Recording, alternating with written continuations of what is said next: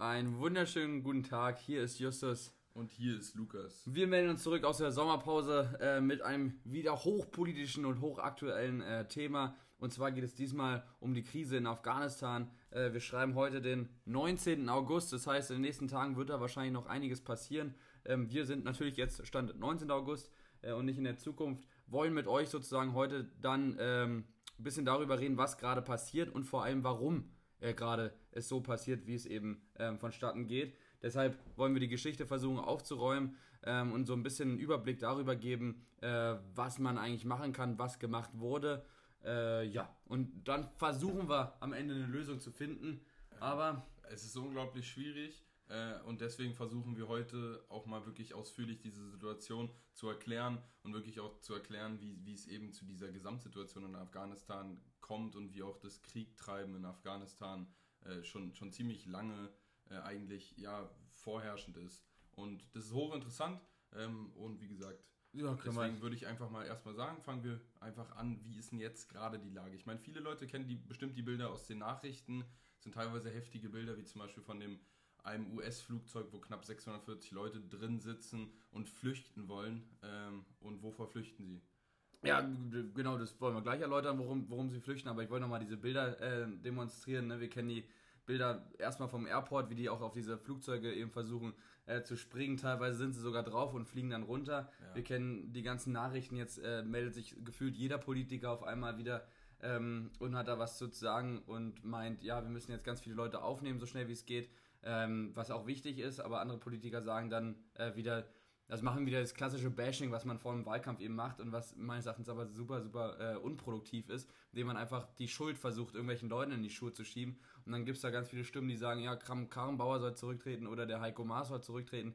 Das bringt aber den Leuten in Afghanistan überhaupt nichts. Ähm, von daher äh, muss, muss man meines Erachtens hier bei diesen Nachrichten, die man momentan sieht, zu Afghanistan ganz doll äh, aussortieren zwischen denen, die wirklich relevant sind für die Leute dort, die relevant sind für mich, um die ganze Situation äh, eben zu umfassen und die relevant sind für irgendwelche politischen Ereignisse, die eben eigentlich mit dem Thema meines Erachtens äh, vorerst mal nichts zu tun haben sollen. So, und äh, was passiert jetzt gerade politisch gesehen?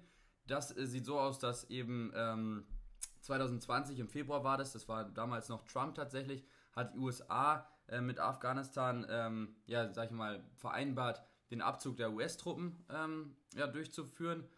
Und genau, ähm, damit einher natürlich sind dann die ganzen NATO-Länder, die ja damit ziemlich einfach im Verbund auch dann da waren.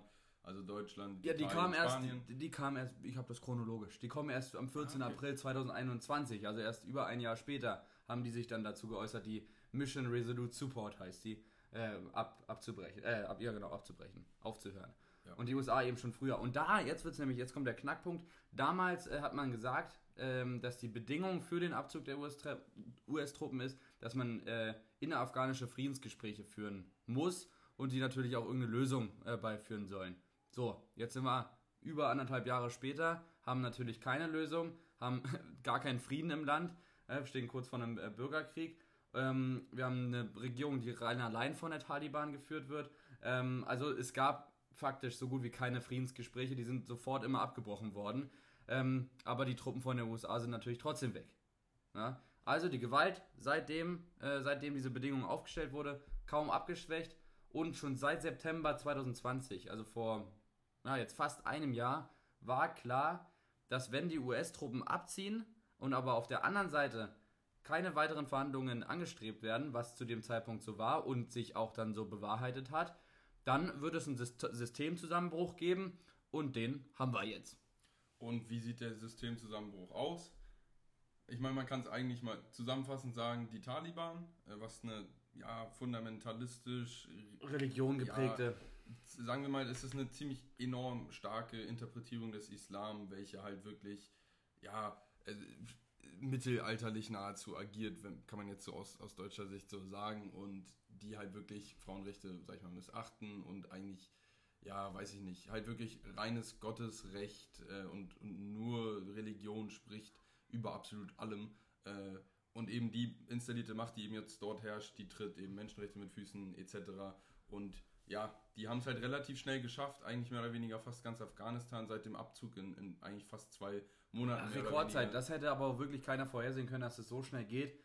Äh, das Dramatische finde ich eigentlich nur, dass man es äh, vorhersehen konnte äh, und aber nichts dagegen gemacht hat. Na, also am 16. Juli zum Beispiel diesen Jahres sind auch die ganzen NATO-Truppen dann abgezogen. Äh, von den Deutschen sind ja jetzt zum Glück äh, so gut wie keine mehr dort äh, vor Ort. Ähm, aber wie gesagt, da haben wir alle weg und der Systemzusammenbruch ist damit perfekt und der Krieg gilt auch dementsprechend jetzt, wo die Taliban die Regierung gestürzt hat, als verloren. Ähm, und jetzt haben wir, ja. Eine Frage habe ich da, weil das ist für mich selber auch immer so, so heftig. Man war ja da und man hat ja zum Beispiel eben die, die ANA aufgebaut, also die afghanische Nationalarmee. Was hat die eigentlich geschafft, äh, um irgendwas gegen die Taliban zu verhindern? Ja, so, so alles was klar ist, ist, dass die eigentlich relativ viele Truppen haben mit 300.000. Die haben gut viele ähm, US-Gelder dafür gekriegt. Die haben auch äh, super viele Waffen äh, bekommen. Ähm, richtig gewehrt haben sie sich dann aber im Endeffekt nicht. Ne? Und das ist ja auch so ein Punkt, den man dann nachher wieder mit eingreifen kann. Warum genau sollten wir denn jetzt als NATO oder auch äh, mit der USA da wieder eingreifen, wenn selbst die ähm, afghanische Bevölkerung, die eben für diesen westlichen demokratischen Teil äh, spricht, sich gar nicht groß wehrt gegen die Taliban. Ne? Das ist so ein bisschen der Disput, den man da gerade hat, weil faktisch gesehen wurde das ziemlich kampflos ähm, hergegeben, das Land, und jetzt haben wir die Taliban ganz oben. So, was passiert noch gerade? Wir haben klar diese ganzen Evaku Evakuierungen, die laufen. Deutschland hat jetzt auch ganz viele Flieger schon hingeschickt. Haben jetzt, glaube ich, Stand heute, boah, lass mich lügen, das sind über, über 1000 haben wir schon. Äh, USA hat über 6000 Leute evakuiert. Also diese ganzen Sachen laufen gerade. Es geht dabei vor allem darum, deutsche Kräfte oder NATO-Kräfte ähm, aus dem Land rauszuholen, aber auch eben afghanische Soldaten, die für Deutschland, für die USA oder eben ähm, für NATO-Länder gekämpft haben, dass man die rausholt, weil die sofort äh, von der Taliban verfeindet werden. Ja, das ist so. Im das Großteil eigentlich auf Todeslisten landen und man geht davon aus, dass sie exekutiert werden. Richtig, genau. Und das ist so, dass diese Evakuierung oder der, der Plot dahinter, dass man eben diese Leute schützen möchte, ähm, weil sie sozusagen was für uns gemacht haben. Jetzt müssen wir auch im Gegenzug was für die machen. Das ist ja, denke ich, ziemlich logisch. Ähm, ja, das einzige Problem oder beziehungsweise das Komische an der ganzen Sache ist, jetzt müssen wir uns nämlich anschauen, die Taliban hat nämlich gestern gesagt gehabt, ähm, dass wir dass die Taliban alle Behörden und Ministerien sofort wieder aufbauen möchte und auch Frauen äh, an diese Arbeitsplätze dürfen. Das heißt, dass man Frauenrechte dementsprechend achten möchte. Ähm, und zudem hat man gesagt, dass man ähm, jede, jede Person äh, verzeiht für das, was sie gemacht haben. Also diese Truppen, die für Deutschland, für die NATO gekämpft haben, den würde man wohl verzeihen wollen. So der Presse, die Pressemitteilung von gestern. Ähm, ja, können wir dem Vertrauen schenken? Wie gesagt, ich, ich weiß die, es die nicht. Zeit wird sagen. Die Zeit wird es sagen. Ähm, die ganzen Wissenschaftler sagen, ähm, oder viele Wissenschaftler sagen, es, wir können das, wir müssen da überhaupt nicht zuhören. Das ist totaler Quatsch. Vor allem Frauenrechtlerinnen sagen das. Ähm, es gibt einen Rechtswissenschaftler, den ich rausgefunden hatte, der meinte, die Taliban ist seit dem Umsturz 2001, worauf wir gleich nochmal eingehen, viel reifer geworden, viel weiser geworden und weiß, dass äh, so krass äh, aggressiv dieses fundamentalistische, äh, nach Religion denkende eben nicht funktioniert mehr in der Gesellschaft und von daher eben auch Frauenrechte zumindest teilweise gewährt werden müssen, was nicht heißt, dass es äh, immer noch ein riesen, riesengroßer Rückschritt ist für Frauenrechte, wenn die Taliban an der Macht ist. Aber das ist so diese, diese ersten Worte, die total überrascht haben, äh, genau vom 18.8., also von gestern und ähm, das ist so das, was der Überblick jetzt momentan ist. Das sind so die wichtigsten Fakten, denke ich, die man braucht. Und äh, Gespräche haben äh, teilweise schon angefangen. Gerade China ist super schnell dabei, mit Taliban da irgendwas, äh, ein Handels, äh, Handels Abkommen. Ja, das Ding ist halt, Afghanistan ist halt ziemlich auf der Strecke der neuen Seidenstraße, was ja eben von China dieses Riesenprojekt ist und wo man ja eben auch mit in Pakistan viele Infrastrukturkorridore hat und China selber sagt, uns ist völlig egal, wer an der Macht ist, solange das Land stabil ist, investieren wir. Äh, und vor allem, weil, weil Afghanistan eben, wie gesagt, infrastrukturell eben Potenzial hat, eben so, ein, so eine Art äh, Korridor zwischen Pakistan und Iran zu bilden, wo man halt relativ viel auch mit Bodenschätzen profitieren kann. Äh, und ja. Das sieht halt, wie, wie das Wirtschaftskapital sieht China, gehen sofort in die Verhandlungen mit der neuen Regierung, weil die alte Regierung eben krass westlich äh, demokratisch geprägt war. Klar, Verbindungen zu USA und zu Europa. Und jetzt haben wir die Taliban, die hat Bezug zu nicht gerade vielen, außer vielleicht zu Pakistan.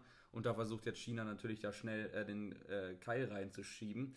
Ähm, auf der anderen Seite hat Europa, hat auch die USA natürlich äh, ganz großes Interesse daran, ähm, ja, irgendwie das Übelste zu verhindern, vor allem die Leute dort zu schützen. Ähm, genau. Und das, das ist jetzt das, was wir jetzt momentan haben. Und jetzt müssen wir uns natürlich angucken, wie kann es denn zu dem kommen, was wir jetzt äh, hier für ein Problem eben haben. Und ich würde dafür einfach erstmal sagen, einfach um es kurz zu verstehen, ähm, Afghanistan selber ist ein sehr heterogenes Volk. Äh, was ich damit meine, ist, dass man viele verschiedene Bevölkerungsgruppen innerhalb von dem Land hat. Ähm, darunter machen den größten Anteil, also knapp 40 Prozent, äh, die Pashtunen aus. Die leben eher im Westen des Landes, ähm, auch in der Nähe der Hauptstadt Kabul und vor allem in der Grenzregion zu Pakistan. Sehr viele Pashtunen leben auch in Pakistan, also eigentlich von, von der Bevölkerung der Pashtunen leben eigentlich mehr in Pakistan als in Afghanistan, aber man, also es ist, sage ich mal, eine große Bevölkerung, die eben in dieser Grenzregion lebt. Und hier ist, hier ist ganz wichtig, die Grenze zwischen Pakistan und Afghanistan wurde eben nicht von den Pashtunen oder sonst wem ähm, errichtet, sondern von den Briten damals noch. Ne, da muss man immer, wir, immer reinfühlen. Ja, genau. Will ich aber reinwerfen fürs Verständnis, Lukas. Dann haben wir, genau, 25 bis 30 Prozent Tadschiken, die eher im Norden sind, eben auch wieder eher zur Grenzregion, einfach nach Tadschikistan. Ich denke, der Name, der sagt äh, Und dann hat man noch 10% Usbeken, die auch eher dann in Richtung Usbekistan. Wir haben vorwiegend, äh, oder wir haben im Süden des Landes gibt es noch schiitische Hazara, die sind aber eine ziemliche Minderheit und der Großteil äh, der Bevölkerung, die sind eben sunnitische Glaubensrichtung. Einfach um das kurz einzuordnen, sunnitisch äh, jetzt in diesem Saudi-Arabien-Iran-Konflikt, äh, das ist die Seite von Saudi-Arabien tendenziell äh, und auch in Teilen Pakistan. Und was heißt denn das, heißt das jetzt für Afghanistan? Das heißt einfach, dass wir erstmal viele verschiedene Bevölkerungsgruppen haben, die in einem Land, in, ein, äh, in einer Grenze sich irgendwie zusammen koordinieren müssen und die aber selber gar nicht mal so richtig äh, miteinander können. Aber was auch wichtig zur Struktur von, von zum Beispiel der Pashtun oder sowas zu sagen sei, ist, dass es nicht als eine Bevölkerungsgruppe wirklich angesehen werden sollte, sondern vielmehr als die bestehen aus enorm vielen kleineren äh, Familien und Clans und die sind meistens auch häufig untereinander irgendwie verfeindet. Also man kann sich mehr vorstellen, wie so, so dass halt so, so Dörfer und so. Man hat ziemlich ländliche, ziemlich, also man hat keine wirklichen einheitlichen Strukturen im gesamten Land, sondern es ist dann, sind viele verschiedene Menschen, die eigentlich nichts wirklich vereint. Und so kann man es, finde ich, ziemlich gut beschreiben, was eigentlich in Afghanistan abgeht. Äh, man hat halt irgendeine komische Grenze und da müssen die Leute irgendwie mit klarkommen. Und jetzt natürlich die Frage, wenn man jetzt so viele verschiedene eben Kulturen hat, ähm, wo kriegt man die Leute zusammen, dass sie für eine Sache eben gemeinschaftlich kämpfen? Und das nutzt dann natürlich die Taliban und sagt, wir haben hier unser Prinzip, das Prinzip, damit kommen alle klar als sunnitische Glaubensrichtung ähm, und gehen dann damit eben mit einher. Und gerade auf diesen ländlichen Regionen hat man eben das krasse Problem mit dem westlich-demokratischen Bild, was dann die anderen versucht haben, oder gerade die USA versucht hat, dort äh, zu implementieren. Und äh, dadurch entsteht eben diese, diese Spannung. Genau. Äh, und ich würde einfach sagen, fangen wir doch mal ein bisschen mit der Geschichte einfach von vorne an.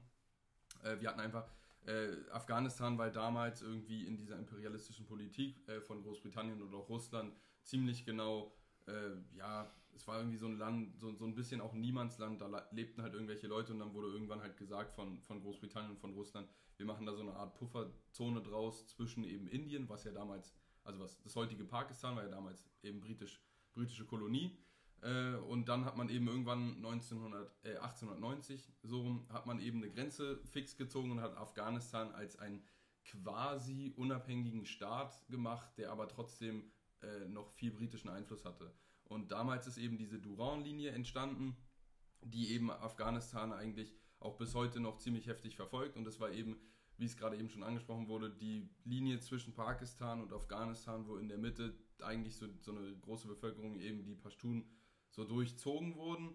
Und es gab dann auch viele Bewegungen, die irgendwie gesagt haben, ja, man soll jetzt einen unabhängigen Pashtunistan als Staat irgendwie äh, etablieren, der eben dann in Pakistan und Afghanistan ist. Und eben Afghanistan hat versucht, irgendwie die Pashtunen dann in Afghanistan zu haben und Pakistan eben vice versa. Und dann hat man schon mal ein, Konfliktpoten ein, ein Konfliktpotenzial damals mit der Grenzziehung nur geschaffen. Ähm, wie gesagt, meiner Meinung nach haben die Briten eigentlich ziemlich viel mit der Grenzziehung damals verkackt, auch in Syrien. Ja, auch in, auch, in, auch in, Israel zum Beispiel. Ganz genau. Dramatisch. Also da müssen wir, das sind jetzt die, die Grundstrukturen, die wir in der Kolonialzeit eben äh, haben, die Probleme, die kommen daraus. Und jetzt kommt natürlich äh, der Kalte Krieg noch mit rein. Erklärst du den auch noch? Ja, ich werde noch ein bisschen, ich finde noch die sehr interessante Zeit in Afghanistan noch vor dem Kalten Krieg. Mhm. Ähm, und zwar einfach, also 1919 sagen wir einfach, okay, war, Afghanistan war jetzt ziemlich unabhängig. Ähm, man hatte damals eine ziemlich progressive Politik äh, auch für Frauen. Und dafür war zum Beispiel Amanullah Khan ziemlich bekannt. Ähm, und mit der Zeit wurde eben das Land immer liberaler. Und zum Beispiel 1963 kam dann der König äh, Mohammed Zahir an die Macht. Und der war ziemlich liberal, hat, hat den Leuten ziemlich viele Rechte gegeben. Und der hat halt auch gesagt, so, ja, äh, wir regieren das Land und die Großgrundbesitzer, die können ihre Macht behalten. Also es, man muss, wie gesagt, wir haben ja diese Clanstrukturen, die immer auf Dörfern haben, die im Prinzip so eine ziemlich so eine Lokalmacht. Und dann hat halt die Regierung gesagt, ihr akzeptiert uns als Regierung und wir akzeptieren euren Lokalstatus. Äh, und ihr könnt so ein bisschen das bewahren. Und das war dann so dieser Deal und der hat das Land ziemlich gut gehalten. Und die Städte waren eben sehr liberal und auf dem Land war es meistens eher konservativ. Ähm, und das ist auch schon wieder, wir müssen immer einen Bogen spannen jetzt auf zu heute für den Konflikt heute. Sonst ist es ja nicht so interessant, was du da alles sagst. Doch, doch. Nee, aber wichtig ist der Bogen. Und der Bogen, den können wir jetzt da wieder ziehen, weil die Taliban äh, hat fast alle oder rekrutiert fast alle Truppen aus den ländlichen Regionen. Und das ist das, was Luki gerade meinte. Die ländlichen Regionen durften ihre sehr stark konservativen, religiös und fundamentalistisch geprägten Strukturen behalten und äh, blieben dementsprechend auch so. Ja. Und in den großen Städten haben wir dieses krass Liberale, was wir auch immer noch dort haben. Und deshalb ist es wieder dieses Land gegen Stadt. Und das ist das, was heute auch der Konflikt eben groß ausmacht. Die Taliban rekrutiert nämlich fast ausschließlich aus den Landregionen und dort leben halt in Afghanistan die meisten Menschen.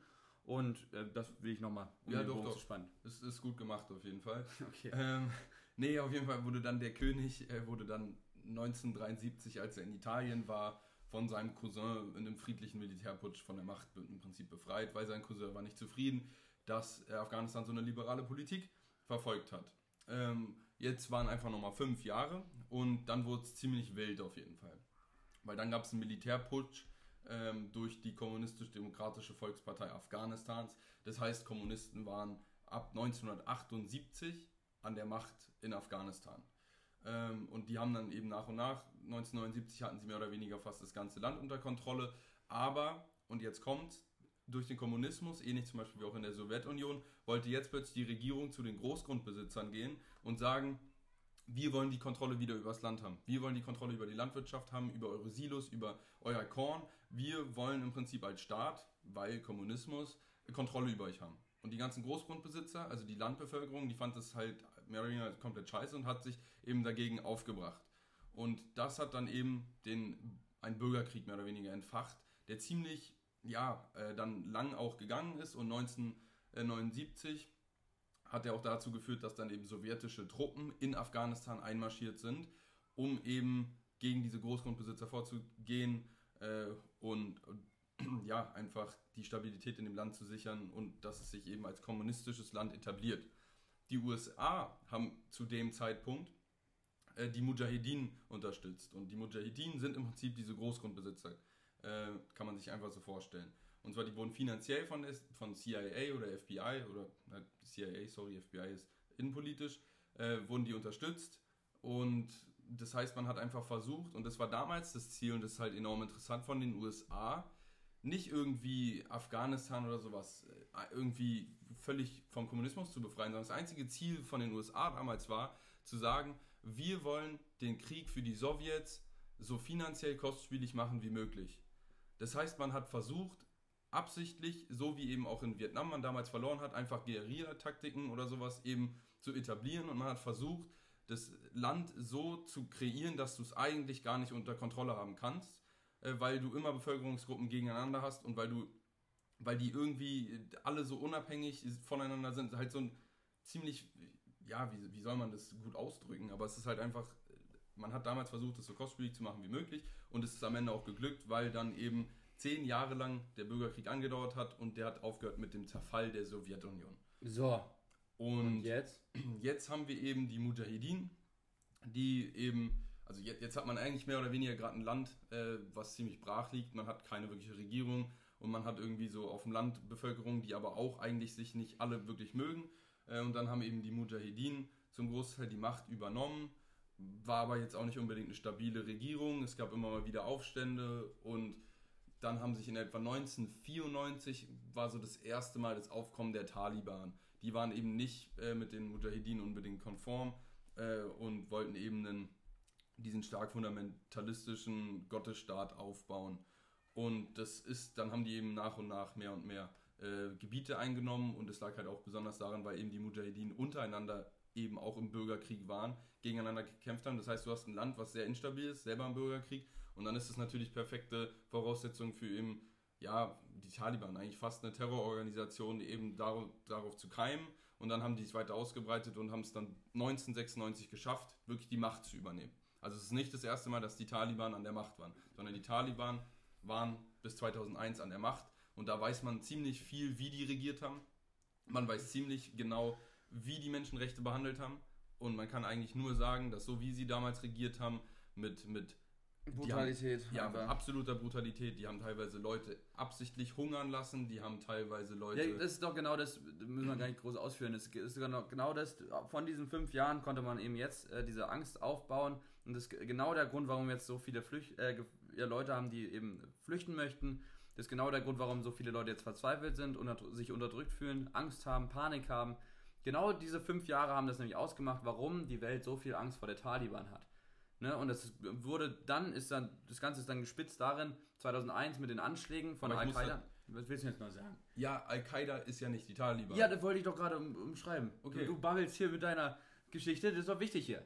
Taliban, und zwar Al-Qaida hat die Anschläge von 2001 äh, gemacht, zumindest wird das so von äh, Bush äh, genannt, da gibt es ja genug Verschwörungstheorien zu. Ähm, aber Al-Qaida ist nur eine Untergruppe der Taliban, die. Nicht unbedingt eine Untergruppe, es na, ist, es ist aber schon. Ja, aber die sind, laufen schon parallel und die haben beide, sind auf jeden Fall sind sie vernetzt und das ist das Wichtige.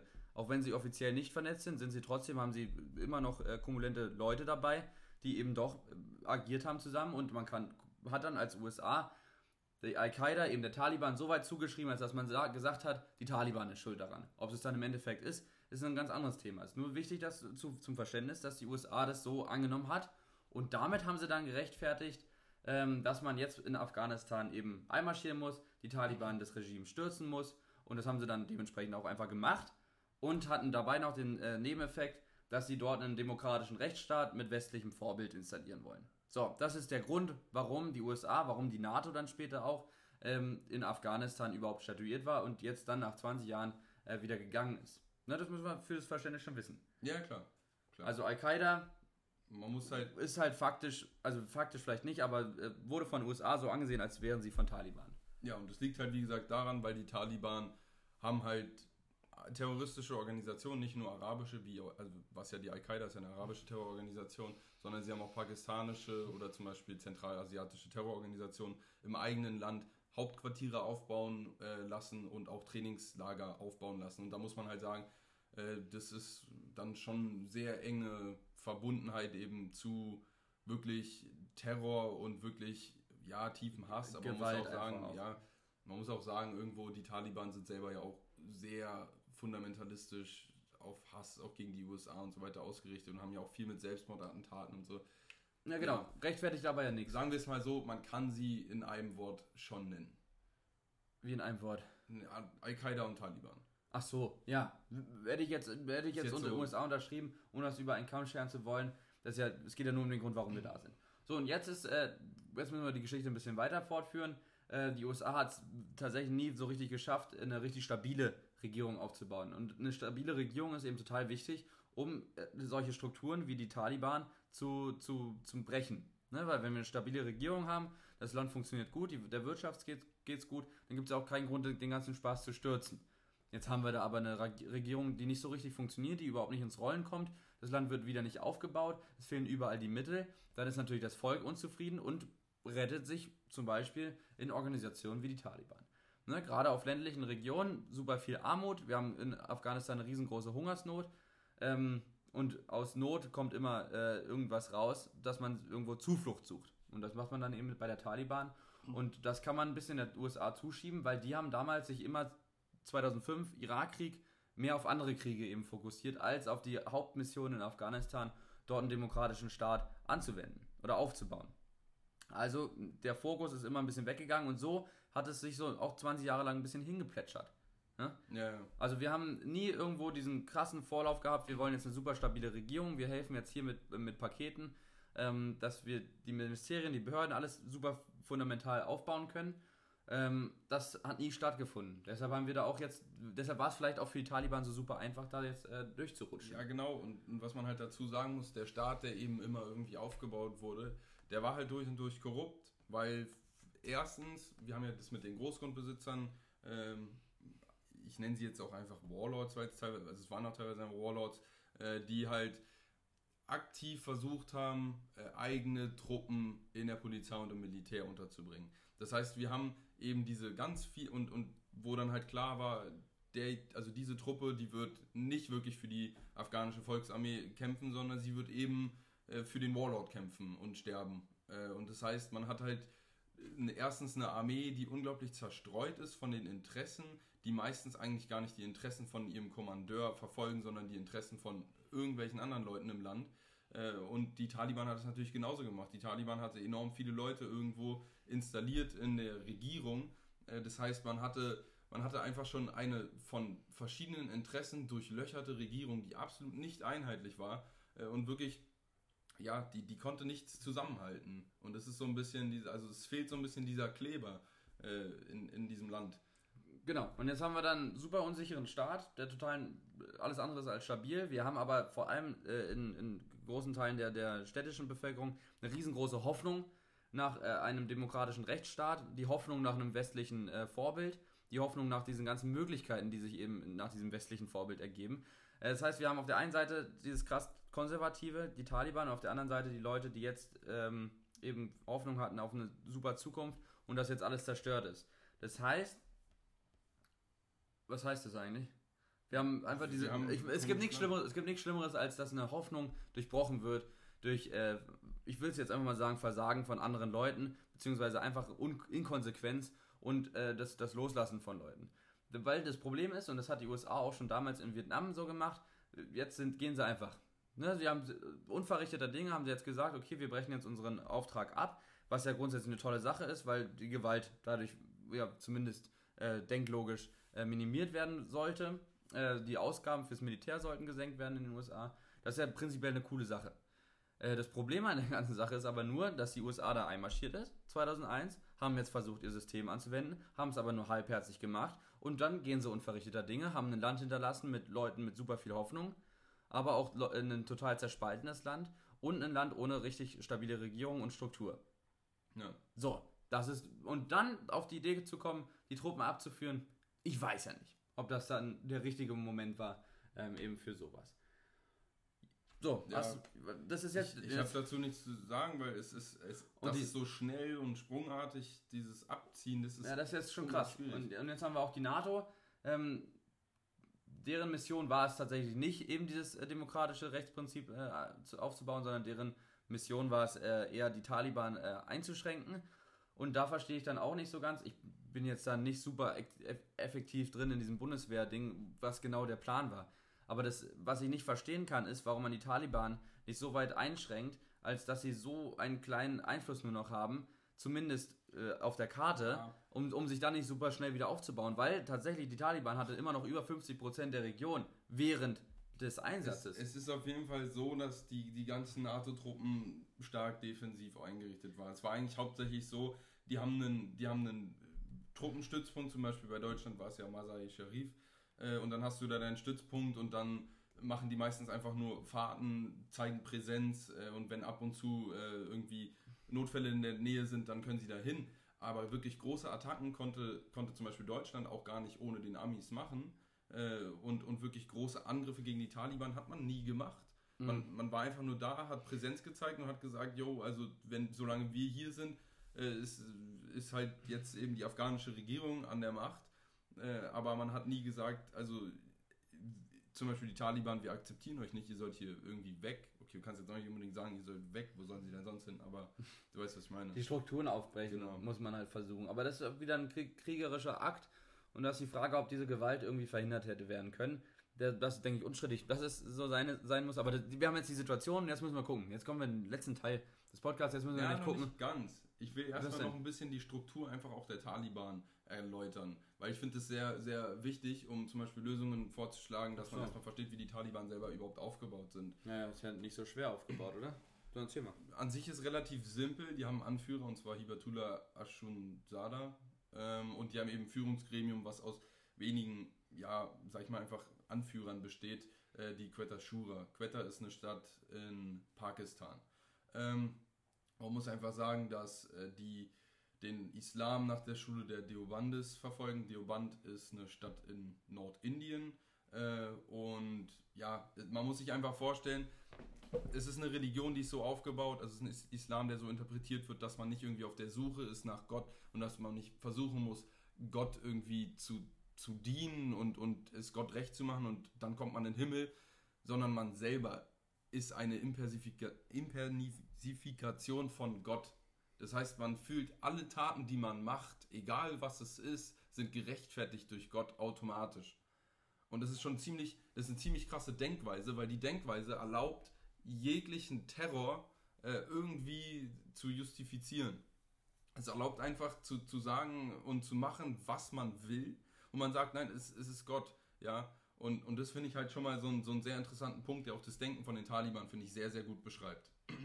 Dann äh, muss man einfach sagen, eben die Taliban rekrutieren eben sehr viel aus der Bevölkerungsgruppen der äh, Pashtun, die eben in dieser Grenzregion von Pakistan und Afghanistan leben. Und eben in dieser Region sind die Taliban auch stark präsent. Äh, hier sind eben sehr viele äh, Glaubensschulen, äh, die eben dann zum Rekrutieren benutzt werden. Also man muss sagen, zum Beispiel ein Großteil eben der Macht der Taliban liegt in Pakistan. Und das ist, finde ich, wird selten angesprochen. Um die Pakistan zu besiegen, muss man die Pakistan auch in pa äh, um die Taliban zu besiegen, muss man die Taliban auch in Pakistan besiegen. So. Und das, das, haben, das ist äh, tatsächlich historisch gesehen gar nicht immer so gewesen, sondern die Taliban hat es nur da nach Pakistan verlegt, weil eben äh, die USA in Afghanistan die ganzen Mächte hat, um eben Krieg zu führen, aber gegen Pakistan hatten sie keinen Krieg. Und von daher hat dann die Taliban sich gedacht, okay, die, die ganze Ausbildung und alles Mögliche, da sind wir gesichert in Pakistan, dann machen wir das doch einfach mal da. Genau, und man muss sich halt überlegen, damals, also dann haben sich halt während der Besatzung durch eben die NATO, äh, haben sich eben Strukturen gebildet, die ziemlich genau darauf ausgerichtet waren, wenn die jetzt weggehen, die haben einen perfekten Plan gehabt, die Taliban, wie sie das Land wieder einnehmen können. So, die konnten das alles durchplanen, äh, die, die konnten sich da verstecken und der pakistanische Staat hat nicht unbedingt viel dagegen gemacht, weil er ein bisschen davon profitiert, wenn die Taliban an der Macht sind. Und das finde ich, muss man auch wieder irgendwie äh, dazu sagen. Weil Pakistan hat Angst, dass Indiens Einfluss zum Beispiel steigt, wenn eben pro-westliche Truppen äh, oder wenn, wenn eben so eine pro-westliche Regierung in Afghanistan an der Macht ist. Und man muss ja auch wieder darüber nachdenken, Pakistan und Indien sind beides Atommächte und die sind nur Atommächte, weil die beide auch nochmal im Konflikt sind. Das heißt, wir haben diese zwei Mächte eben auch wieder in äh, Afghanistan involviert, wo man sich sagen muss. Äh, und weißt du, wo da schon wieder das Problem herkam? Es kam schon wieder daher, dass die Briten damals die Grenzen falsch gezogen haben und somit eben wieder Bevölkerungsgruppen durchtrennt haben. Mhm. Und jetzt haben wir dann Religio Religionskrieg zwischen diesen zwei Fronten. Einfach nur um den Her die Herkunft äh, zu analysieren. So, jetzt haben wir doch aber die Struktur, denke ich mal, geklärt, dass die Taliban muss grundsätzlich die Leute nur, nur äh, in der Glaubensrichtung her ausbilden, weil kriegerisch gesehen, militärisch gesehen sind die Leute alle schon fit. Es gibt wohl keinen mehr in Afghanistan, so zumindest nach einem Interview, was ich gesehen habe, der mit 15 noch keine Waffe in der Hand gehabt hat, weil dieses Land eben schon seit Ewigkeiten im Krieg sich befindet. Und von daher sind die alle fit. Man braucht die nur einfach mal, ich sage jetzt einfach mal, ähm, in, die, in die Glaubensschule schicken, dort falsche Sachen beibringen, zumindest falsche Sachen nach unserem westlichen äh, Vorbild. Ähm, und dann gegen die anderen Leute eben hetzen, als Feind darstellen. Und so hat man eigentlich schon relativ schnell Leute überzeugt, für sich zu kämpfen. Was mir aber nochmal ganz wichtig ist, ist zu verstehen, wie die Taliban sich überhaupt finanziert. Weil wenn die sich nicht finanzieren können, dann können sie keine Waffen haben, dann können sie, dann will da ja auch niemand hin. Und wie die sich finanzieren, ist halt eine ganz interessante Sache. Wir hatten sogar mal einen Podcast über Drogen gemacht. Äh, und das ist zum Beispiel der Opium- und Haschischanbau äh, und auch Schmuggel. Äh, der bringt den Taliban zum Beispiel knapp 150 Millionen US-Dollar Gewinn ein. Ähm, das klingt jetzt zum Beispiel hier in Deutschland nicht nach unbedingt viel, eben, aber wenn man das übersetzt in eines der ärmsten Länder der Welt, dann ist es an sich ziemlich viel. Ähm, was die finanzieren sich ansonsten noch eben durch, ich sag's mal, Schutzgeld. Jetzt wahrscheinlich, wo sie den afghanischen Staat haben, auch einfach durch Steuern. Ähm, genau. Und was auch sehr interessant ist, die haben zum Beispiel es geschafft, zum Beispiel 2012 knapp 100 Millionen US-Dollar an internationalen Hilfsgeldern abzuzweigen. Das heißt, wenn ich manche Hilfsorganisationen unterstütze, muss ich irgendwie überlegen, ob das vielleicht sogar an die Taliban direkt geht. Und das wäre wirklich Worst Case. Äh, das heißt, auch beim Spenden muss man irgendwie aufpassen, dass man hier nicht was Falsches tut. Und was ansonsten auch noch interessant ist bei den Taliban ist, dass die Taliban eben aus dem Ausland stark finanziert werden. Und die werden eben, finanziert von Staaten wie Pakistan, die werden äh, finanziert von Saudi-Arabien, die ebenfalls sunnitisch sind. Die werden in Teilen finanziert vom Iran, was ich selber ein bisschen verwirrend finde. ähm, die werden, es ist auch China gefallen, ja, ich kann Iran, aber nicht ganz wieso wissen, Iran verwirrt.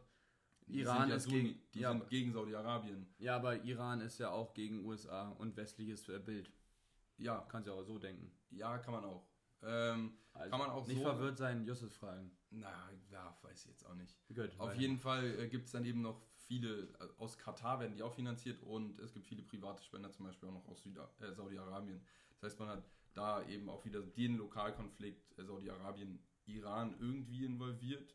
Wie genau, das ist wirklich, also dieser Gesamtkonflikt Afghanistan ist an sich sehr schwierig, aber sagen wir es mal so, äh, so finanziert sich die Taliban und jetzt natürlich mit dem afghanischen Staat irgendwo nochmal auf dieser Steuerebene mehr. Und das ist an sich relativ viel Geld und da muss man natürlich überlegen, kann man hier irgendwie den Geldhahn zudrehen äh, und ja, was kann man jetzt machen? Und jetzt kommen So, wir zum letzten Punkt. Jetzt kommen wir zu den Lösungsansätzen. Der wird auch tatsächlich relativ kurz sein, weil äh, wir, wie wir jetzt einfach dargestellt haben, 36 Minuten lang, dieser Konflikt äh, herrscht seit, schon seit Ewigkeiten. Er ist komplex, er ist kompliziert ähm, und so was komplex, kompliziertes braucht natürlich auch eine komplexe, komplizierte Lösung. Und da ist nur die Frage, wie kann man jetzt verhindern, dass man die Lösung so gewaltarm wie möglich äh, eben gestaltet. Weil grundsätzlich ist die Taliban eine eher auf, auf kriegerische Auseinandersetzung gerichtete Organisation. Und jetzt natürlich die Frage, wie man genau so eine Organisation unterdrücken kann, um dort eine stabile Regierung aufzubauen. Entweder, das wäre der erste Vorschlag, den ich hätte, ähm, dass man zusammen mit der Taliban eben verhandelt, dass die westlichen äh, Länder wie die USA, wie Europa eben sich mit Taliban an den Tisch setzt und sagt, okay, die Situation ist so und so, wir haben jetzt euch hier als Regierung, jetzt müssen wir das Beste draus machen, sodass wir hier in ihrem Land äh, möglichst schnell ähm, eine stabile Struktur schaffen können, wo Unterdrückung und Verzweiflung nicht herrschen. Und da haben wir auch schon das Problem bei den Verhandlungen, weil Taliban, wir wissen, sehr glaubensorientiert und der Glaube der, der, äh, des Islams Der erlaubt gar keinen Spielraum. Ne, der hat eben, äh, genau, der hat viel Unterdrückung, der kann nicht liberal ausgelegt werden, der kann nicht progressiv ausgelegt werden. Es ist im Vergleich zu einem westlichen Bild ein riesenkrasser Rückschritt ähm, und deswegen ist dieser Verhandlungstischmöglichkeit extrem schwierig. Ja, also wir können durch die Verhandlungen auf gar keinen Fall riesengroße Flüchtlingsströme verhindern. Warum müssen wir die verhindern? Weil Flüchtlingsströme oder Fluchtströme, sagen wir besser, äh, kausieren immer durch Unterdrückung und Verzweiflung. Und das sind äh, menschliche Attribute, die, die dürfen nicht herrschen auf der Welt. Ähm, und von daher müssen wir diese Fluchtströme eben verhindern. Und das geht meines Erachtens relativ schwierig am Verhandlungstisch, weil der Verhandlungsspielraum so gering ist. Okay, das heißt, äh, mit den Taliban zu verhandeln ist ziemlich schwierig. Was wäre die andere Option? Die andere Option wäre weiterhin irgendwie versuchen, gegen die Taliban zu agieren äh, und eben von außerhalb eben bestimmte Gruppierungen zu unterstützen, die eben anti-Taliban sind. Und wir hatten ja zum Beispiel auch während der Taliban-Regierung von 1996 bis 2001 gab es ja eben äh, viele Mujahedin-Gruppen, äh, und zwar die Nordallianz hat sich das Ganze genannt und die waren ja eigentlich dauerhaft im Krieg. Also der gesamte Norden Afghanistans wurde ja nie von den Taliban regiert, also bis auf jetzt. Ähm, das heißt, man hat an sich eigentlich sogar Strukturen gegeben, die, wenn man sie irgendwie bestimmt aufflammen lassen würde, was gegen die Taliban unternehmen könnten.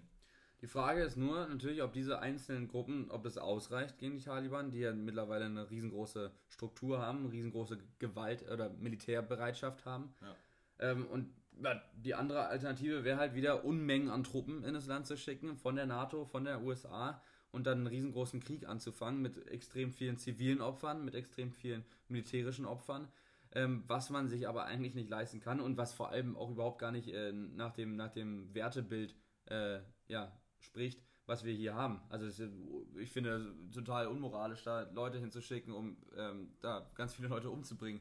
Also Gewalt kann nicht die Lösung sein. Das ist nicht das Mittel, was man anführen darf.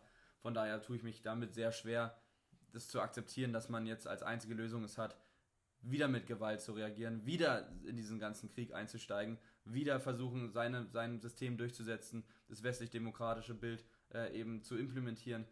Ähm, das war von Anfang an schon der falsche Weg. Jetzt nur die Frage, wie kann man diesen Weg noch gerade biegen? Und da bin ich mir ziemlich unsicher, ob das richtig ist, dann wieder einzusteigen, mit ganz, ganz vielen Truppen und nicht in der passiven Haltung, weil die können wir jetzt nicht mehr haben, diese verteidigende Handlung, äh, Haltung, sondern diesmal sind wir die angreifende ähm, Seite. Und äh, ja, angreifen nee. ist, immer, ist immer nicht das, was man will. Von daher weiß ich nicht, ob militärische Antwort das Richtige wäre. Ähm, ich würde sagen, nein, ist es nicht. Auf gar keinen Fall. Nee, das ist, ist nicht das, was wir machen dürfen. Jetzt haben wir den Tisch schon weg, jetzt haben wir äh, die militärische schon weg. Jetzt natürlich die Frage, wenn wir jetzt Tisch nicht machen und militärisch nicht machen, was gibt es denn da noch? Man kann ein bisschen auf die Finanzierung eben der Taliban gehen. Meine Meinung, das ist natürlich hier ein äh, relativ kleiner, ja, äh, das ist der Tropfen auf den heißen Stein, zum Beispiel zu sagen, dass man äh, Opium legalisiert, da haben wir mal einen po Podcast drüber gemacht über Drogenpolitik äh, und so ein bisschen ja, über andere Wege so ein paar Sachen versucht. Man kann versuchen. Aber eben, die äh, Finanzierung äh, wird nicht das Problem sein, weil wenn sobald die Leute da an der Regierung sind, kriegen sie auch Taxes, also Steuern. Also dann, dann haben sie ja. Das Land ist aber so arm, also. Meinst du nicht, dass das Land sich nicht selbst finanzieren kann? Ich meine, die, die Regierung, die dort jetzt geherrscht hat, die hatten zwar noch viele Gelder der USA auch, ähm, aber grundsätzlich na gut, sie war nicht zwei Drittel auf Hilfsgelder aus dem ja? Ausland angewiesen. Okay. Ja, gute Fehlinformation von Und mir. Das ist heftig. Also zwei Drittel, gut, dann haben wir die Finanzströme, die braucht die Taliban offensichtlich. Könnte man überlegen, ob man das, ob man das ähm, Also ich sag's mal so, eingreift. was Aber ich nicht haben will, ist eine starke Taliban. Und dann versuche ich doch ein paar Sachen, so Kleinigkeiten, wo man mit versuchen kann, eben eine schwache Taliban Ja, dann finde man aber als westliches Land einen Iran verhandlungsbereit, äh, die Gelder zu streichen, in Pakistan, was, womit wir jetzt auch nicht das Superbündnis haben, sowas zu streichen. Ähm, das wird, denke ich, relativ schwierig, die Zapfhähne oder die Finanzszene dazu zu machen. Aber es ist eine Lösung. Es könnte eine Lösung sein. Da könnte man vielleicht auch an den Tisch gehen, weil das äh, vielleicht noch Länder sind, die an den Tisch sich setzen möchten. Ähm, das könnte ein Weg sein. Ob das zielführend ist, ob das äh, das endgültige ähm, Mittel ist ähm, oder ob es auch richtig ist, den Staat so schwach wie möglich zu halten ähm, und eben diese Armut, die Hungersnot, das Elend der Leute aufrechtzuerhalten, nur um dann politisch äh, back zu feiern und sein, sein äh, demokratisches Prinzip aufzubauen, weiß ich auch nicht, ob das so korrekt ist. Ich, ich gebe dir recht, aber das Ding einfach an den Taliban zum Beispiel, als sie an der Regierung waren, die haben absichtlich äh, UN-Hilfslieferungen nicht in bestimmte Regionen des Landes gelassen und haben da extra die Bevölkerung hungern lassen, weil die äh, Bevölkerung in teilweise aufständig wurde, genau. aufmüpfig wurde. Und das ist ja das, was, was jetzt viele Wissenschaftler sagen, dass die Taliban jetzt weiser geworden ist, was auch das Interview oder diese, diese Pressemitteilung sagen würde, dass die Taliban jetzt verstanden hat, okay, mit der Art und Weise, wie wir damals regiert haben, kommen wir hier nicht weit, da können wir kein stabiles Land aufbauen. Ähm, und, das, und dieser Religionsstaat funktioniert eben nur, wenn wir Kompromisse eingehen. Oder zumindest keine Hilfslieferung äh, durchbrechen. Ja. Das, aber das ist, so ein, das ist so eine Vertrauensfrage, die man gegenüber einer meines Erachtens terroristisch organisierten Situation nicht machen kann. Ne? Dieses Vertrauen kannst du nicht haben. Und, äh, aber man kann es aufbauen. Man kann es am Verhandlungstisch aufbauen und da muss man die Leute jetzt rankriegen. So, was können wir noch machen? Jetzt haben wir das, wir mhm. Finanzszene zuzureden, wir haben militärische Antworten, ist blöd, und wir haben Verhandlungstisch, wird schwierig. Das Einzige, was man jetzt noch machen könnte, wäre meines Erachtens die umliegenden Staaten zu versuchen zu unterstützen, weil klar ist, wenn wir nichts machen, gibt es riesen, riesengroße Flüchtlings äh, Fluchtströme, so, Fluchtströme in die umliegenden Länder. Jetzt ist natürlich der, der, der, ähm, der weiteste Weg wäre jetzt nach Europa. Na klar, wir sind äh, meines Erachtens sind wir bereit dazu, viele Leute aufzunehmen, aber wir können auf gar keinen Fall 40 Millionen äh, Leute aufnehmen oder 25 Millionen, dass so viele sein, die dort jetzt äh, die Flucht äh, ergreifen. Da, dafür haben wir die Kapazitäten einfach nicht und es ist dieser Integrationsprozess, der so wichtig ist, würde da einfach nicht funktionieren. Deshalb die umliegenden Länder meines Erachtens äh, so weitgehend mit dieser Situation unterstützen nicht nur mit Geldern, sondern vor allem auch mit äh, Hilfspersonal, mit Know-how. Wie geht man mit so einer Situation um? Wie versucht man die Leute zu integrieren? Ähm, das könnte man äh, versuchen zu machen dass man eben, wer ist denn umliegend? Ich weiß gar nicht so genau. Pakistan ja, haben wir jetzt, Usbekistan haben wir eine unmittelbar näher. Tadschikistan, wir haben nach China eine Grenze, aber die wird von keinem Flüchtling genommen, weil das einfach Syrien? Ähm, und auch nur sehr klein. Nein, wir haben Iran. Iran noch. Okay. Also wir haben auf jeden Fall Iran, Tadschikistan und Pakistan, ja, die die größten Grenzen haben und das sind alles Staaten, die sind unglaublich schwierig. So. Weil Tadschikistan ist unglaublich totalitäres Regime. Gut, gut, gut. Dann, dann, dann ist es halt schwierig, auch schon wieder die zu unterstützen. Dann müssen wir halt gucken, was passiert jetzt mit diesen Personen? Was, wir müssen doch helfen. Was ist mit den Leuten, die verzweifelt sind, die unterdrückt werden? Dem, dem, mit denen muss doch was passieren. Die können ja nicht weiterhin unterdrückt und verzweifelt sein. Nicht in diesem Land, nicht unter dieser Regierung. Ja, also entweder unterstützen wir die umliegenden Länder oder wir unterstützen die weiter, weitergehenden umliegenden Länder, sei es, Indien, sei es die Türkei, sei es Syrien, ähm, mit dieser Situation. Äh, oder wir machen eine sichere Straße nach Europa, wo wir sagen, okay, wir können so und so viele Leute bei uns aufnehmen, dafür haben wir die Kapazitäten. Ähm, das ist auch eine wirtschaftliche Frage dann durch und durch, aber vor allem ist es eine menschliche Frage. Und äh, auf menschlicher Ebene haben wir diese Kapazitäten, wir können es aufnehmen. Äh, die Frage bleibt dann natürlich nur, inwieweit das wieder äh, backfired auf AfD-Zuspruch, auf äh, Integrationshass, auf Migrations, ähm, wie sagt man, ja, so, diese Probleme, ja. die, die wir in der Gesellschaft 2015 hatten, müssen wir verhindern. Ähm, wir brauchen ein kon kontrolliertes System, was wir dann implementieren müssen. Ähm, das, was wir im letzten Podcast eigentlich auch, auch äh, erwähnt hatten. So, das heißt, jetzt haben wir die Nachbarsländer, Unterstützung wird auch wieder schwierig. Bei uns unterstützen ist grundsätzlich schwierig, aber machbar. Ähm, könnte aber das, äh, das finanziell und gesellschaftlich herausforderndste Mittel ja, sein. Das ist herausfordernd auf jeden Fall. Und jetzt und ist halt die Frage, was machen wir? Es ist halt, ich, ich sag's irgendwie so ein bisschen so, es ist vielleicht auch fast verzweifelt aber man sollte vielleicht auch irgendwo die Situation sich einfach selbst regulieren lassen und nicht unbedingt denken, dass wir von außerhalb die bessere Meinung haben, was man mit dem Land machen soll, sondern dass das Land das selber herausfinden muss. Ja, das, das sehe ich ein, das Regierungs, Regierungsmäßige, wie organisiert sich das Land selber, das wäre oder könnte man ähm, der Zeit überlassen und dann, wenn man sieht, die Taliban macht wieder so krass menschenverachtende Dinge, dass man dann versucht einzuschreiten. Äh, ist natürlich die Frage, ob man es jetzt wieder hochschießen lassen muss, aber vielleicht kann man auch mal vertrauen, vielleicht kann man es auch mal das Land selbst machen, weil wir haben es ja vorhin gehört, über, seit über 60 Jahren ähm, ist da irgendwie Europa, ist die USA da mit drin, äh, Russland mit drin und äh, versucht da irgendwie rumzuwühlen und so richtig Struktur kann man ja nicht aufbauen, wenn immer irgendjemand in einem Spielzeug rumwühlt, so äh, metaphorisch schlecht gesagt. Von daher könnte man überlegen, ist einfach die Zeit regulieren zu lassen. Dann muss man parallel natürlich die Gespräche suchen mit der Taliban, um jetzt Handlungs äh, Handelsstrecken auszumachen ähm, oder sonst welche Diplomat diplomatischen Sachen. Das könnte man sich auch überlegen. Die Frage ist nur, was passiert mit den Leuten, die offensichtlich unterdrückt werden? Was passiert mit den Leuten, die offensichtlich total verzweifelt sind? Und das ist ein Prozentsatz in der Bevölkerung, der so groß ist, als dass man nicht ohne, ohne Binde da, äh, also nicht mit verschlossenen Augen weg, weggucken kann. Was passiert mit den Leuten? Wir können ja nicht alle jetzt mit den, mit den Fliegern evakuieren, vor allem hat die Taliban jetzt den, den Flughafen umstellt und, und äh, zwingt alle zum, zum ähm, ja, Weggehen des, zu, des Flughafens. Wir können die nicht alle evakuieren im Flugzeug. Ne? Es wird diese Fluchtströme geben. Aber wir können auch nicht äh, alle 25, 30 Millionen Leute äh, direkt in unser, äh, bei uns aufnehmen. Das funktioniert integrationsmäßig leider nicht. Man, man würde es ja gerne. Ne? Und in einer Notunterkunft, wie in, wie in Moria, das, das ist doch genauso menschenunwürdig. Das heißt, wir haben eine total verzwickte Situation momentan, kausiert durch uns, die westlichen Mächte, und wir müssen das meines Erachtens auch wieder ausbaden. Und vor allem die USA. Und die können dann mal, also ich bin da der Meinung, die können dann gerne auch 10 Millionen Leute, wo denen die Hoffnung gegeben haben, die Hoffnung, die jetzt eben zerschmettert wurde, dann müssen die die halt aufnehmen. Das ist schwierig. Ich glaube aber nicht, dass so viele überhaupt flüchten werden. Meinst du nicht? Also ich bin mir da ziemlich sicher. Zum Beispiel, als damals die Taliban regiert haben, hatte man insgesamt 6,5 Millionen Flüchtlinge. 6,5 in einem ähm, Jahr. Und davon waren 2 Millionen Binnenflüchtlinge soweit okay. ich weiß. Also sie sind in Afghanistan. Also man hat 4,5 Millionen, die aus dem Land rausgegangen sind. Ich, ich, ich gehe jetzt halt mal vom, vom na, ich gehe vom Worst Case aus. Wir haben in Afghanistan eh schon, schon immer riesengroße Fluchtströme und jetzt haben wir dieses System, wir, wir haben die Angst, äh, man weiß genau, was passiert ist damals, man weiß, wie agiert wurde damals und vor allem weiß man jetzt, wie es auch anders gehen kann. Die Leute haben doch gesehen, was, wie ein liberales Land funktioniert. Unter Russland ja, haben sie es nicht gesehen. Hochkorrupt.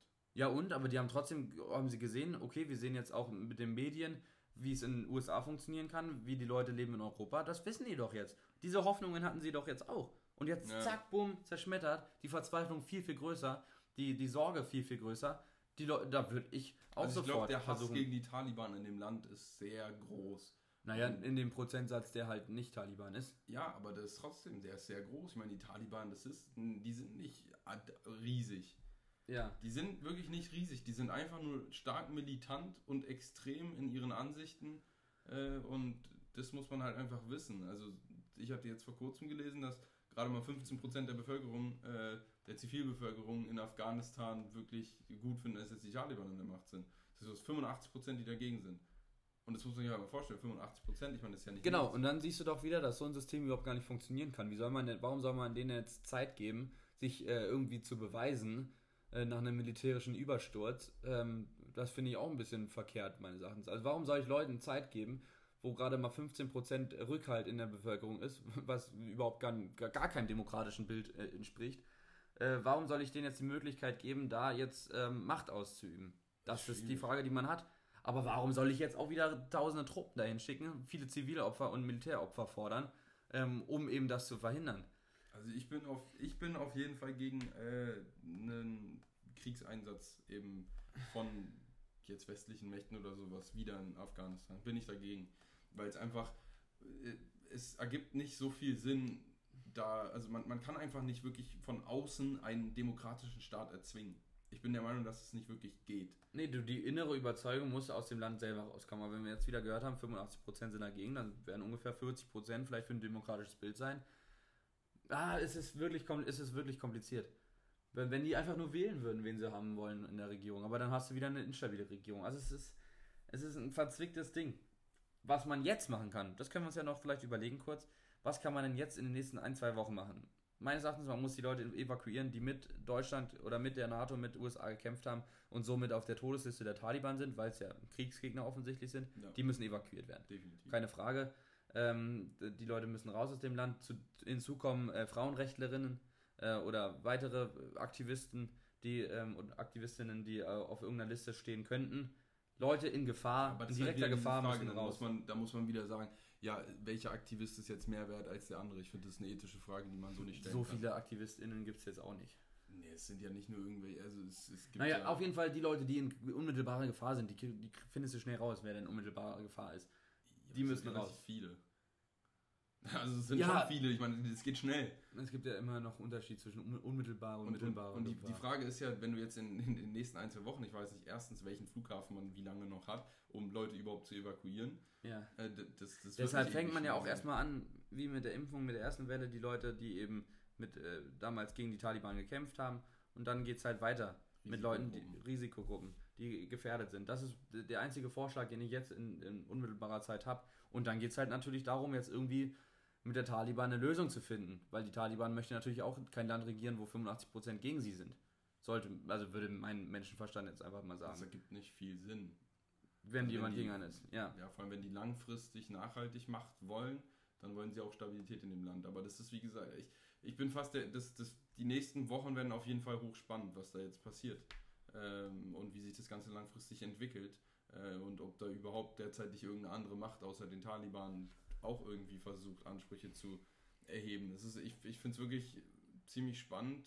Äh, und aber, aber trotzdem so, total ja, gefährlich. Beängstigend Seite, auch ja. Also es ist heftig und, und halt so, wie gesagt, wir haben so eine unglaublich verzwickte Lage, wo man jetzt nicht unbedingt sagen kann, und das Einzige, was man in der Situation nicht machen sollte, ist meines Erachtens irgendwelchen Leuten die Schuld in die Schuhe schieben, ähm, um dann, weiß ich nicht, was man da wieder ablassen möchte, und dann irgendwelche Aussagen zerpflückt. Es geht darum, dass man jetzt versucht, zusammen die Leute dort zu retten und nicht äh, irgendein Wahlkampf-Bashing zu machen. Da was da die Leute schon wieder, also was Politiker sich anhören müssen für Sachen, wofür die grundsätzlich nicht mehr unbedingt äh, verantwortlich sind, sondern einfach nur die Arbeit fortgeführt haben von anderen Leuten. Äh, das ist schon wieder krass. Äh, von daher geht es grundsätzlich nur darum, was der Einzelne machen kann, ist jetzt sich selbst informieren, um zu verstehen, zum einen, wie privilegiert wir hier sind ja, Zum anderen zu verstehen, was, warum Leute zu uns flüchten, weil das auch den Integrationsprozess auf jeden Fall äh, vereinfacht. Das muss man sich nämlich mal vorstellen, was da gerade abgeht. Natürlich würde man da selber auch flüchten, da würde man gerne nach Afghanistan, wenn es ein sicheres Land ist, würden wir gerne nach da gehen. Und so ist es ein Gegenspiel. Und von daher, das finde ich ganz gut, wenn man sich da groß, großteils äh, informiert, dann versteht man das auf jeden und Fall. Und was ich sagen will, äh, versucht euch nicht unbedingt über soziale Medien oder sowas zu informieren, weil die Qualität von den Nachrichten einfach viel zu kurz und knapp ist und man versteht eigentlich nicht wirklich, worum es geht.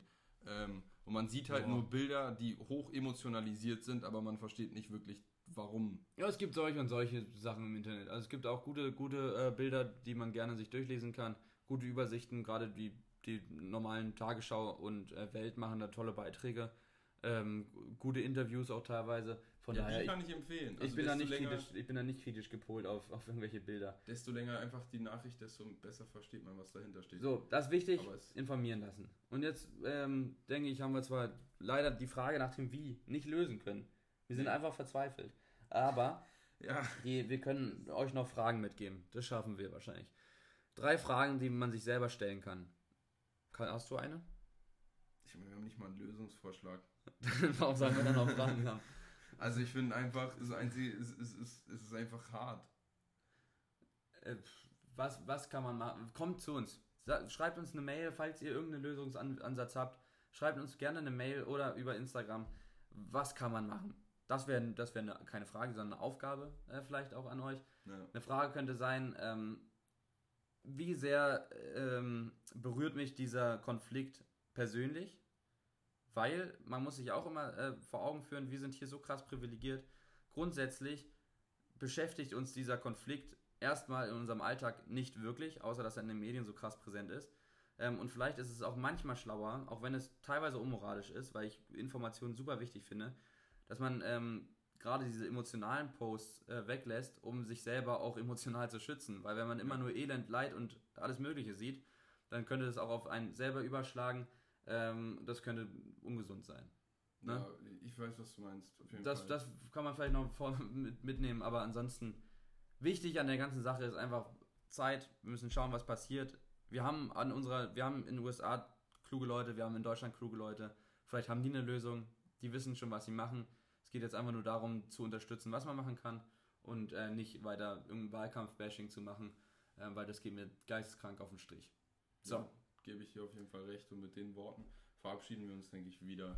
Ja, alles Ja. klar. Wir wünschen noch einen schönen Donnerstagabend und wir hören uns äh, nächste Woche dann wieder. Und dann geht es tatsächlich bei uns wirklich mal um Wahlkampf-Bashing. Denn wir wollen die ganzen Parteien einmal ähm, auseinandernehmen, die Wahlprogramme durch, durchforsten, um so ein bisschen einen Überblick zu geben, was wir im September anders machen können, um eben Situationen, die wir momentan haben, vielleicht zu verhindern oder äh, ja, zu lösen. So, Genau. alles klar. Wir wünschen euch was. Einen schönen Abend.